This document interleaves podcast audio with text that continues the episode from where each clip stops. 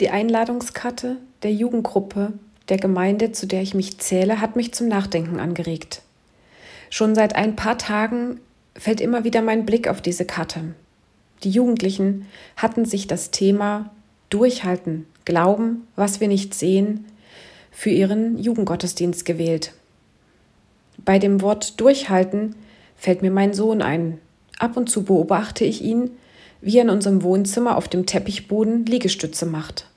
Ich bewundere seine Ausdauer. Mehrmals in der Woche macht er zehn Liegestütze. Er scheint es mühelos hinzubekommen. Da muss ich ihn nicht zum Durchhalten ermutigen. Weil er regelmäßig diese Liegestütze macht, ist es zwar anstrengend für ihn, aber auch mit einem gewissen Spaß verbunden. Bei anderen Ereignissen im Leben brauche ich jemanden, der mich zum Durchhalten ermutigt. Zum Beispiel denke ich an die Geburt unserer Kinder. Wie mühsam war es, die Zeit der Wehen durchzuhalten und die schmerzhaften Wehen auszuhalten, wegzuatmen, in den Wehenpausen neue Kraft zu tanken, bevor die nächste Wehe angerollt kam. Da war mein Mann eine große Stütze, allein, dass er bei mir war. Viele Stunden vergingen, zumindest bei drei unserer Kinder, bis wir unser Kind jeweils im Arm halten konnten. Aber die Mühe hatte sich jedes Mal gelohnt.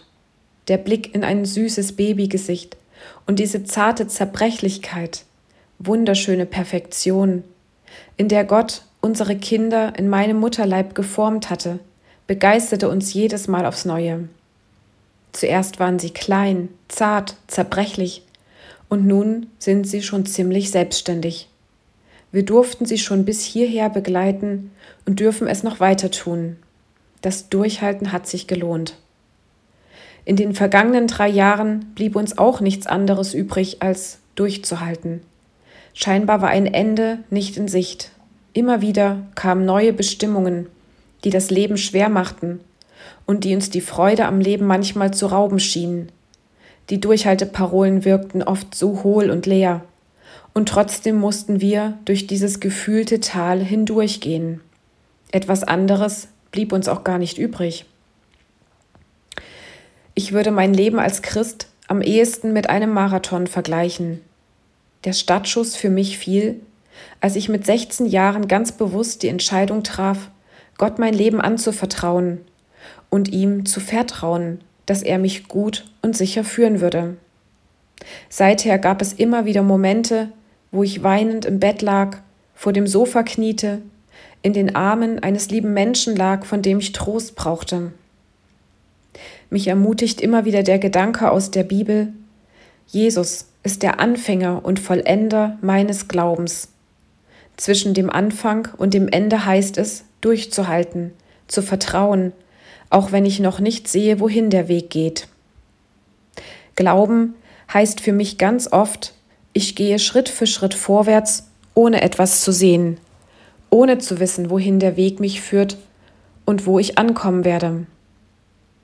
Ich habe schon mehrere Geschichten von Menschen gelesen oder gehört, die in noch viel schwierigeren Situationen waren und denen ihr Glaube der einzige Halt war, auch wenn sie nicht wussten, wie die Herausforderung enden würde. In der Bibel lese ich von folgenden Personen. Abram hatte nur den Auftrag, geh fort aus deinem Land, verlass deine Heimat und deine Verwandtschaft und zieh in das Land, das ich dir zeigen werde. Deine Nachkommen sollen zu einem großen Volk werden ich werde dir viel Gutes tun. Diesen Auftrag hatte er von Gott erhalten. Jakob hatte auf seiner Flucht vor seinem Bruder Esau von Gott nur die Zusage, ich stehe dir bei, ich behüte dich, wo du auch hingehst, und bringe dich heil wieder in dieses Land zurück. Niemals lasse ich dich im Stich. Ich stehe zu meinem Versprechen, das ich dir gegeben habe.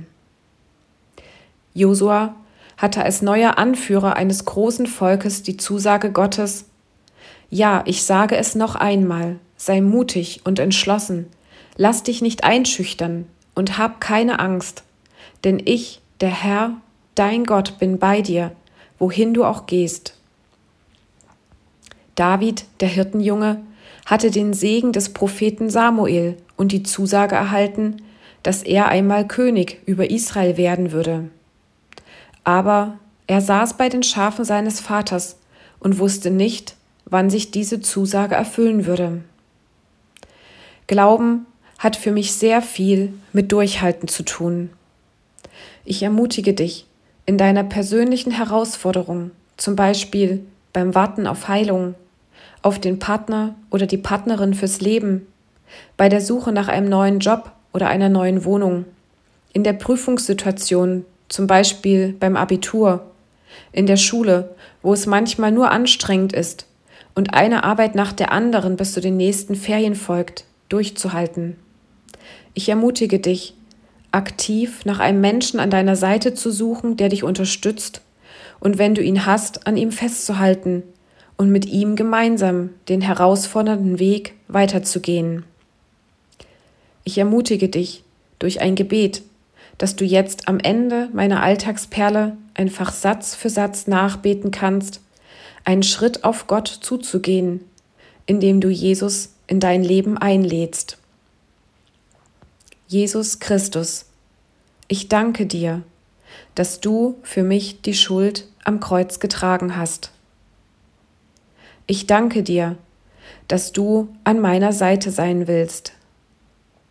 Ich vertraue dir mein Leben an und bitte dich, führe mich an jeden Tag in meinem Leben. Amen. Wenn du Rückfragen oder Anmerkungen zu meiner Alltagsperle hast, kannst du dich gern per E-Mail an kontakt@ichtes-radio.de wenden.